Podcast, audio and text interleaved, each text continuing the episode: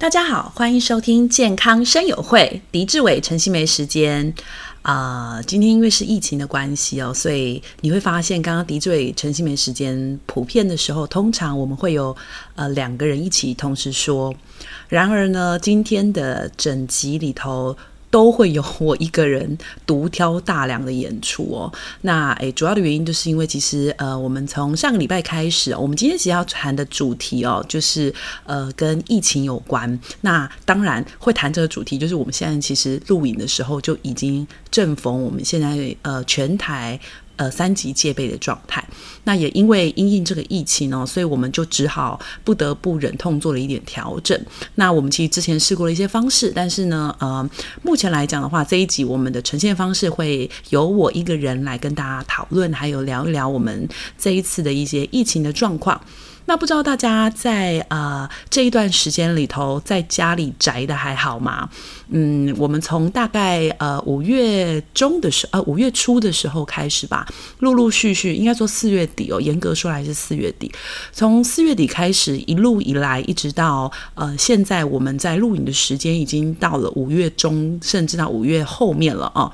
其实，呃，疫情一路以来哈，就是一直，呃，就是一直在变化。好，那呃，我们到其实说实话哦，我们很多时候像最近我也受邀上一些这个比较偏是像政论节目，那我们都在谈论说，呃，对于现在疫情的状况啦，对于现在台湾的状态啦，对于医疗量能的状态啦等等的。那说实话，真的要讲到这个话题，还真的都说不完。好，就是因为。它实在太多可以讨论的事情。那我们先说起这件事情的一个嗯现阶段哈，我在台湾上观察的状态。那我们也想说，呃，在这一节闲聊的过程中哈，顺便给大家带来一些呃比较特呃也不能讲特别，就是讲一些其实因为我们现在其实台湾已经不像过去我们都是呃加零哈，我是说本土个案加零的状态。本土个案加零的时候，其实我们能够做的一些事情是。我们可以继续做好这个防护哈，那但是然而现在其实呃，你身边的人甚至你自己都可能是带原者的时候，我们就不能弄这种比较被动的防护方式。然而我们需要提升我们的防护，从原本的被动的守护。到现在其实已经要是属于非常主动的守护。呃，我在今天我还看到一个新闻哦，就是呃要求大家在开车的时候一样戴口罩。呃，其实我我我想把这一个今天的聊的内容分成几个部分跟大家聊。第一个就是观察现在台湾的现状，第二个就是呢，在现状的状态中，我们能够多做一点什么事情来。继续保护。那第三个部分，我会比较想要聊的是，我们该如何观察接下来疫情的发展趋势？因为我觉得第二、第三个步骤，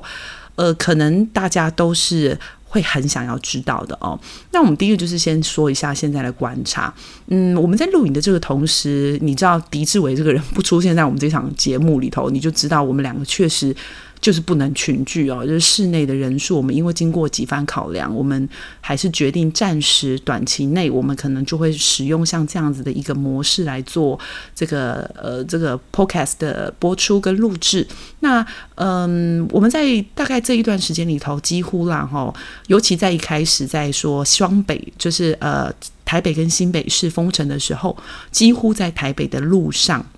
我偶尔还是需要去上班哈，然后上班就是快进快出，上班结束哈，然后呢，这个中午要买东西吃，因为我还是必须持续在一个地方一段时间，那我们就会各自散开哈。我们过去可能大家会在会议室顺便讨论一些事情，但是在这段时间里头，基本上大家就各自待在自己的房间，然后吃着自己的午餐啦，或者是吃着自己的晚餐。然后呢，我们像我们在门诊中啊，我们有的时候会跟医护人员就是加油打气，那里头中。其实我们也听到了一些呃蛮辛苦的故事哦，比如说我的那个门诊的护士啊，因为他们也是呃持续性的一直必须要在医疗院所上班，那呃他就说他家人也都很支持他，怎么做呢？他回家之后啊，他就一个人待在他们家的其中一个角落啊，不管你要看电视啊，你要做什么，他就只有这个角落，他就给他一个一平多的空间，这平多空间就是他在苏醒的时候，就醒来的时候，他就这一平多的空间活动。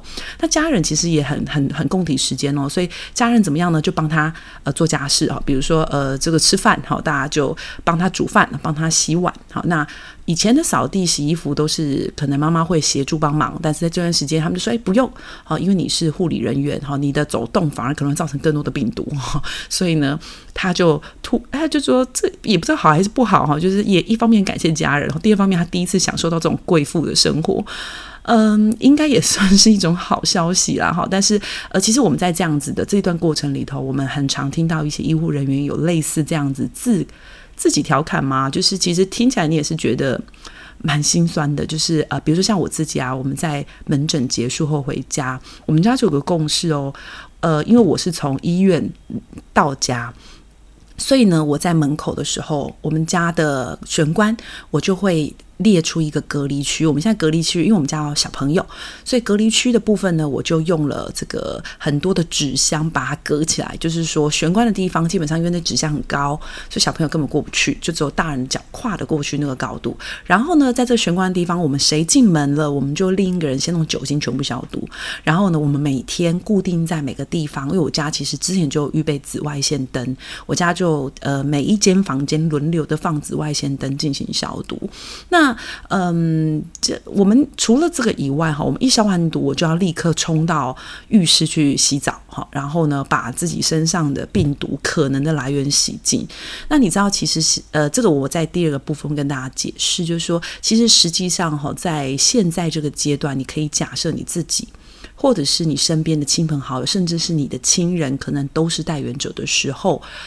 在一个密闭空间里头，尤其这个密闭空间有人来来去去的密闭空间，哈，门诊就是嘛，哈。那我相信有一些现在还是在呃便利超商，在呃呃这种呃呃这种呃连锁式的这个呃超市里头，呃或者是在餐厅里头的人员，你也会面临。呃，人员来来去去的过程，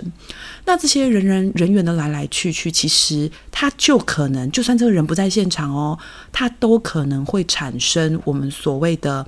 感染的风险，哈，所以呢，我接下来的部分其实先先跟大家聊聊，然后就是我现在要讲第二个部分，就是为什么我们在过去的时候，我们对于病毒的要求，就是我们对于这个新冠肺炎 （COVID-19） 哈这一支可怕的病毒，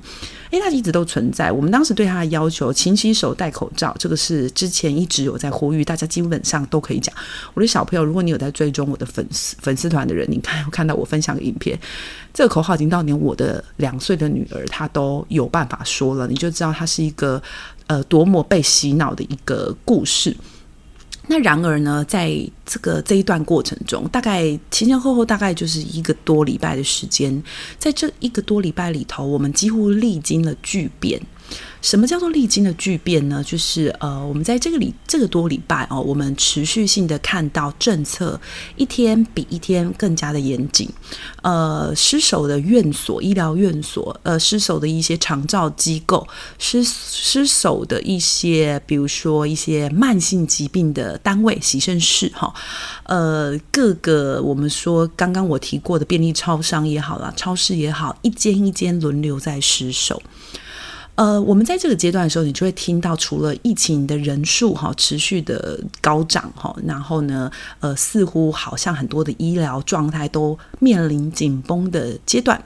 那在这两个状态中，你就会发现哦，政策一步比一步更严格。我记得大概在五月初的时候吧，那时候我们所听到的政策就是会开始，呃呃呃，说每个时候你都要戴口罩。到后来开始升等，哈，你在外面的时候，口罩要尽所有可能的不要脱下，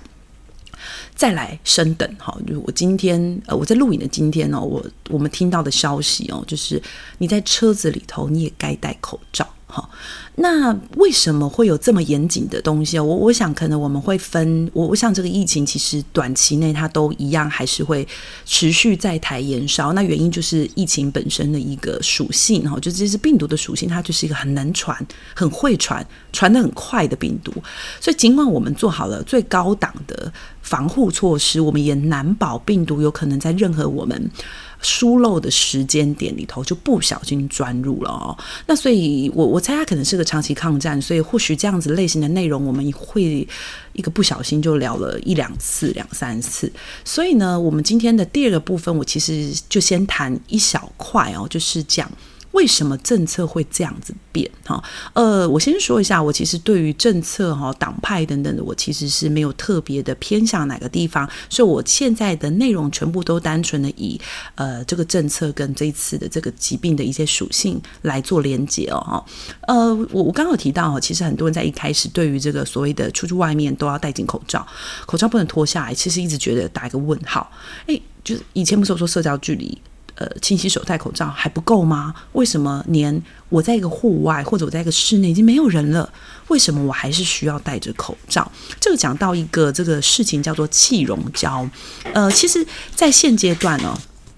呃，我们要讲到为什么哈这个政策一直在紧缩哈，甚至到最高等级，我相信很多人是很崩溃，说：天哪，我在。在车上开车，为什么我要戴口罩？哈，这个这个很多人听到是非常的崩溃的哦。那嗯，这个原因其实要说到这支病毒的特性哦。其实嗯，每一支病毒呢，它有它自己的一个传染途径。好，这个是跟我们在学说所有所有的细菌啊、病毒啦、啊、霉菌的感染有关。那新冠肺炎它其实，在我们二零一九年的年底一直持续到现在，已经将近一年半的时间，甚至更多一点点哦。那这段时间你。里头呢，其实因为它来势汹汹，在各个国家其实已经造成了很多的伤亡哈，所以呢，因此呢，很多的科学家、学者、感染学的人员，他们也开始在研究，到底为什么这个新冠肺炎传得这么的快，跟传。传染率跟这个呃快速传传播的状态有这么的可怕。当时的时候呢，其实我相信大家在去年开始就会听到一个呃口号，叫做维持社交距离。什么叫维持社交距离？大概就是一点五公尺。然而在现在变严格是为了什么呢？其实主要的原因有分两块。我们发现说病毒它在这个过去的时候，我们认为的这个呃维持社交距离，其实的意思是什么啊？我们发现病毒有两种可能的传播途径。第一个。传播途径大家基本上是很理解的哈，就是所谓的飞沫传染。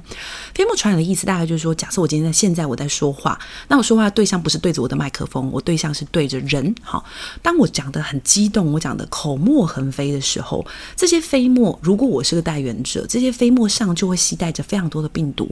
然后呢，对方如果今天跟我是拿下口罩，两个人在说话的过程，他张开嘴巴，他鼻子呼吸，就可能把我的飞沫给吸进去了。这个是我想一经。已经非常确定这条途径是一定的、一定程度的感染。那这种飞沫的尺寸哈，其实是相对下比较大的哈。它的尺寸大概就是呃一百微米哈，就是一百微米一百 μm 这样子的一个单位。那在这样子的单位下，它的病毒含量是可以非常多的。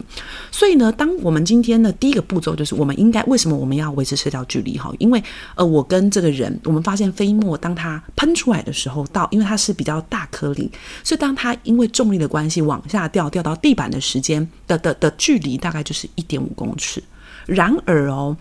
呃，我们我们说的不社交距离的目的是这样，戴口罩的目的也是这样，因为口罩其实最主要可以防止的就是所谓喷飞沫式的一个感染。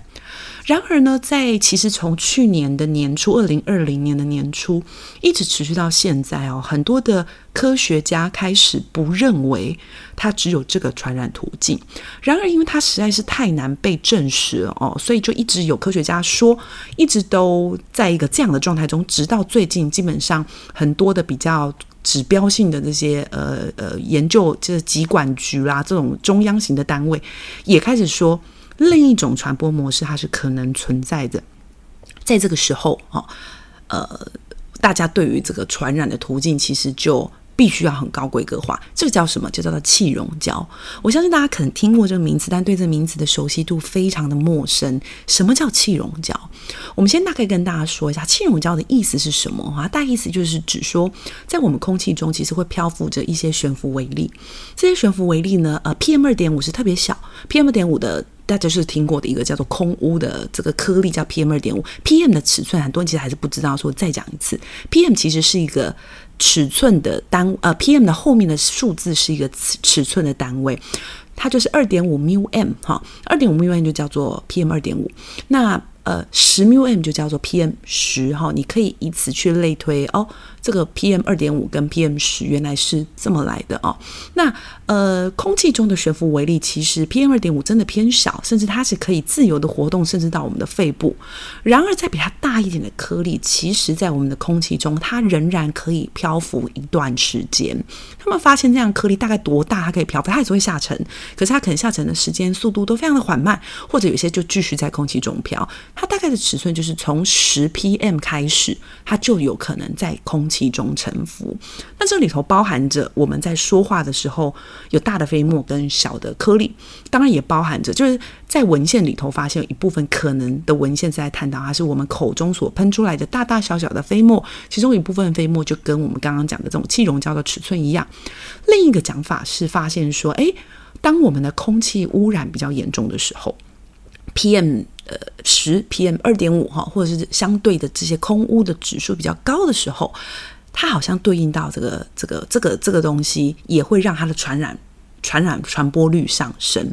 所以呢，我们可以想象哦，其实我有看过一篇文章，它是这么写的，他说要去统计说 PM 的尺寸，假设说气溶胶是一个。存在跟成立哈，其实现在包括中央指挥中心，他们也有出来说，呃，不排除气溶胶传染的可能可能性。那因为过去台湾是加零的国家，所以我们基本上我们不需要做到那么严格。然而现在是你隔壁的邻居甚至你家都可能有人是带原者的时候，哎，你就要把它弄非常高规格的看。所以这个不能排除的传染风险，我们就必须要把它纳入考虑。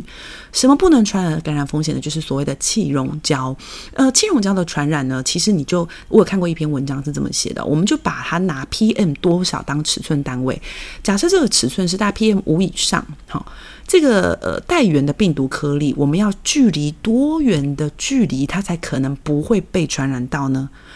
？PM 五以上六公尺，PM 五以下，我看到的同的文章啊，哈，七到八公尺，这是多可怕的距离！也就是说，我在一个方圆六公尺到八公尺距离。以内，只要有人在的地方，它都可能会有一个可能的传染源。再来，就是因为这样子的一个传染途径，它其实是会透过啊、比如说有人他可能在路上，他把口罩拿下来，他咳了一声嗽，好，那这个这个地方其实就有一部分的病毒，那病毒刚好在这个气溶胶里头，就持续的待在这个空间里头，一段时间才会下降。假设你是下一个经过的人，好。哎，你你你刚好也拿掉口罩，或者是这个时候经过的你，的口罩其实戴得很松，它根本就是空气是可以自由自由进出的。这时候它就可能会间接的透过空气传染给这个下一位人。所以为什么呢？其实你在看到呃现在的很多的政策里头，都严格的执行不能脱口罩，甚至你知道我们现在的医疗院其实很辛苦，为什么呢？呃，看门诊可能一段时间很长，五个小时、六个小时。我们在这五到六个小时里头，我们是被要求尽量尽所有可能不喝水，哈。哎，这蛮残忍的哦，因为我们一直都在说话哈，可是我们必须要尽所有可能的不喝水，所以其实实际上在执行上是相当相当的困难。然而，很多人民众是不理解的哈。我们今天其实就要趁着这个 Podcast 的节目，告诉大家为什么要这么做，而这么做为什么可以保护我们自己？原因就是我们有两条途径，一条叫飞沫传染，一条叫做气溶胶传染。飞沫传染其实我们过去的勤洗手。戴口罩、维持社交距离其实很够用。然而，假设我们把它当成是气溶胶传染的可能性也纳入在里头的时候，我们的口罩没有戴密闭，我们在过程中，我们在一个密闭空间中，我们把口罩拿下来，这空间中可能有一个人，他的距离可能跟你的距离虽然不是社交距离，但也。呃，在我们说可能传染的途径范围内，哎，不好意思，你仍然有机会可能会中奖。好，所以其实为什么气溶胶之所以这么恐怖，它有一部分原因跟这个是有关的。那我们最后再讲一个哈，这个呃观察最近的一个局势状态，应该是说我们每天在看的东西。因为其实我相信现在大家几乎很多人高很高的比例啦，大概有一半的我我认识的一半的人，他们都已经正在处处于一种居家办公的状态。那改天有空或许可以聊聊居家办公的时候，或请志伟哥聊聊居家办公的时候，或者居家照顾、居家办呃居家上班的时候，小朋友也在居家上课，哈，会遇面临到的一些可怕的状态是什么？那居家上上班的时候，其实相对下，因为你在家里嘛，哈，所以呃虽然是上班，但是我相信还是很多人在两点的时候是相当关心疫情的发展，所以两点都会看新闻。那你到底在看什么？好，你有没有想过这个问题？你在每次新闻里头，你到底都在关注什么焦点？我相信很高比例的人关注的主要焦点就是今天的确诊者有几位。好，因为这个数字是最直接的数字。呃，我们的阳性确诊率多少？好，大概大家会关心这两个部分，然后就关掉新闻了。好，或者是说，诶，我就觉得我今天已经大概收集完所有资讯了。其实我会建议大家哈，当然这两个数字很重要，但是其实呢，有一个隐藏版的数字哈，这隐藏版的数字你需要看一部分，你可能心中比较有数，而且尤其是现在啊，因为疫情指挥中心已经把所有的这个呃有些决策权哈没有全部放在中央，部分的交给了这个我们说地方政府，所以地方政府都会各自开会哈，开始去讨论呃接下来的疫情哈，今这个今天的这个疫情的状态，我们今天的。政策会说什么调整？哎，我要讲就是这政策。好，其实呢，政策的改变。它其实，在我们实际上，在我在观察疫情的变化的每天里两点的这个疫情指挥中心宣布的资讯的时候，我认为它是最重要的事情。我再讲一次哦，我觉得它是最重要的事情。疫情的数字往往跟我们检疫的量能，跟这个我们检查的报告结果出来的时间是有关的。或许我们检查了很多，那 PCR 因为它的检疫是相当严格的，所以呢，这个呃时间耗时长哈，所以呢，每一天可以检验的量是有限的，所以它。这种前提下，其实我们的确诊数字可能爬升的速度，我觉得呃需要观察一下哈，就是它是否就可以直接反映今天的一个疫情状态呢？我觉得它没有办法直接反映整个完整的疫情状态，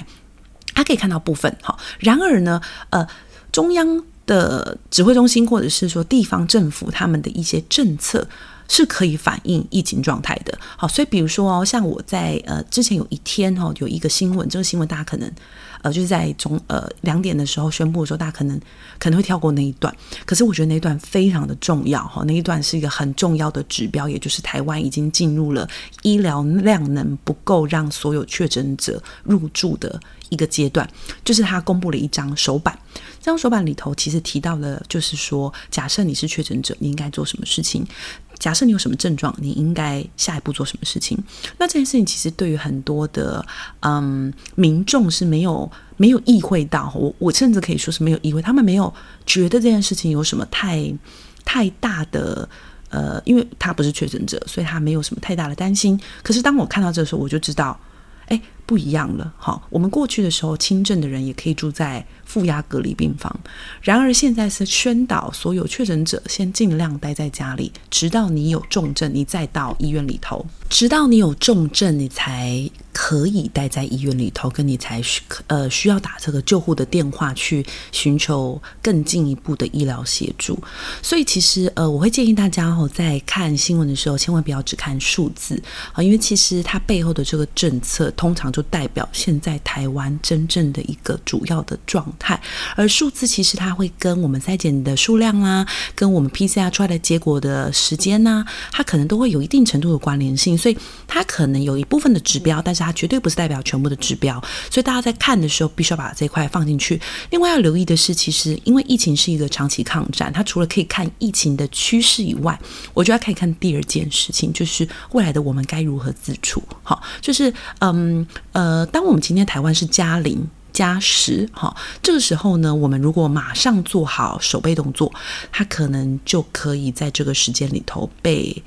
呃，这个呃停止了这个疫情。然而，当它的数字持续都在几百、几百，甚至是几两百、三百这样的部分去做浮动的时候，我们最担忧的事情就会出现，就是说，呃，它持续都是在两三百的地方浮动，其实就等于它散播各地了。所以呢，疫情已经在我们身边。在我们身边的时候，我们要下做的下一件事情，已经不像去年一样，好我们好像做好最最最稳定的乖乖戴口罩、勤洗手就可以完成任务，并不是哦。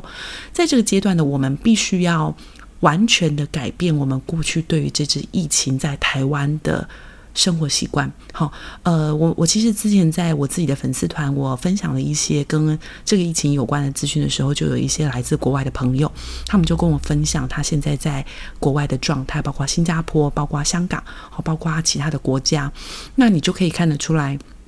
他们基本上是在一种另外的生活模式中生活。那我们有一些英国的朋友跟我们分享他们英国的一个封城的状态。所以我觉得，呃，在下一波，就是其实我会讲下一波，是我一直觉得它它会有一个时间的呃持续哈。这段时间是长是短，当然跟我们所有民众在这段时间我们做的防护跟我们做的保护措施有多严谨，我觉得是有关联性的啊。然而，我相信它还是会持续一个，嗯、可能不像国外那么长。长，但是还是会持续一小段时间。那在这段时间里头，我觉得每个人他的心态上可能就的确要做点改变。过去的我们都觉得，哎，我们偶尔出去走走路啦，我们出去干什么，好像都是可以的。然而现在呢，生活形态要改成尽所有可能的待在家里头。然后呢，在家里头，呃，在户外的时候，我们能做到尽可能的所有防护。然后呢，呃，回到家，我们将病毒不要带进家里，出去外面也不要将病毒不小心带到你的身上。这是一个很新的概念，尤其在台湾这个呃去年度呃各个国家疫情都非常严重，台湾却可以很保守的这个留在这个不是保守，我说错名字了，很很保护式的把我们放在这样一个安全的区域里，好像活在平行时空。这样的时代在，在呃很呃在现在其实已经告个段落了哈，台湾必须要马上开始进行下一波的这个呃改变。那这波的改变呢，其实我觉得没有好没有坏，只有你。认不认知，我们已经开始进行改变了。大家，大家好，乖乖的待在家里，我们乖乖的学习新的生活形态。疫情的这个呃抗战其实是相当长的。那。大家在这个时间里头，其实像中央指挥中心有说过啦，它是个相当漫长的抗战。我们一开始把战斗力都耗损完了，其实并不利于抗战。所以心态一定要改变哦，它可不是一天两天的事情，它可能会持续的时间相当的久。我们的生活习惯从此后也会产生非常巨大的改变。那在这样的情况下，当我们都已经接受了，跟我们也持续的习惯了，我们才有机会到了下一个阶段去面对它有可能会消除的可能性。那今天的 podcast 到这里哦，那也谢谢大家的收听哦，也希望疫情早点结束，大家都身体平安，呃，身体健康哈、大家都平安快乐哦。那呃，我们 podcast 下次见。那如果下次还是呃大家有兴趣谈论疫情的话，也方也不方也方便帮我们留言一下，让我们知道哎，其实你对疫情的哪些问题很有兴趣。我们如果有机会，也会在 podcast 里头跟大家聊哦。呃，健康生活会到这里结束哈、也谢谢大家今天的收听，拜拜。